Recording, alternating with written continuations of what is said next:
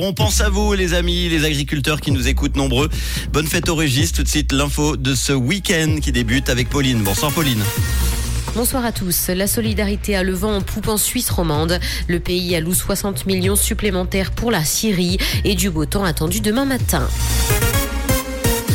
La solidarité a le vent en poupe en Suisse romande. C'est ce que constate la Fondation Partage soutenue par la Loterie romande. Elle constate que la générosité de la population a encore augmenté. Lors des samedis de partage les 2 et 3 juin dernier, la Fondation a récolté 168 tonnes de produits de première nécessité à Genève, soit 9% de plus qu'en juin l'année dernière. Cette augmentation s'explique notamment par la présence d'un plus grand nombre de bénévoles pour cette édition.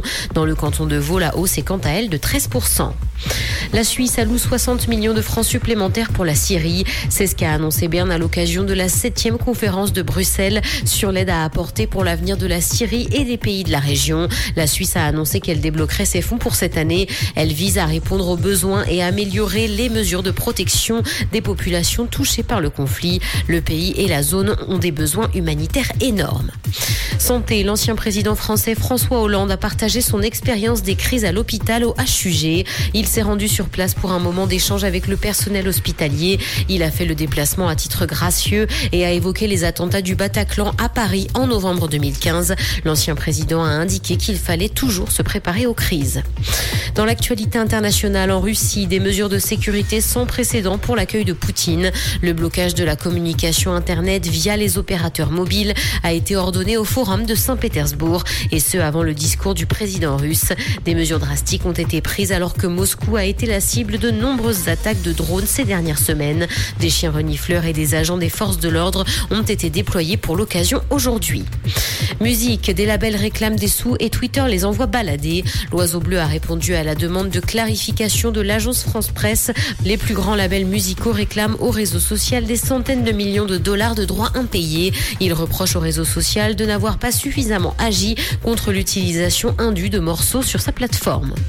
Gérard Depardieu vend une partie de sa collection d'art. Pas moins de 250 œuvres du XXe siècle appartenant aux comédiens français vont être mises à vendre aux enchères fin septembre à Paris. Des bronzes de Rodin font notamment partie de sa collection et la vente pourrait rapporter au total entre 3 et 5 millions d'euros. L'acteur a déclaré souhaiter s'alléger un peu. Il est âgé de 74 ans et a été mis en examen pour soupçon d'agression sexuelle. Rouge. C'est peut-être plutôt pour payer les frais du coup.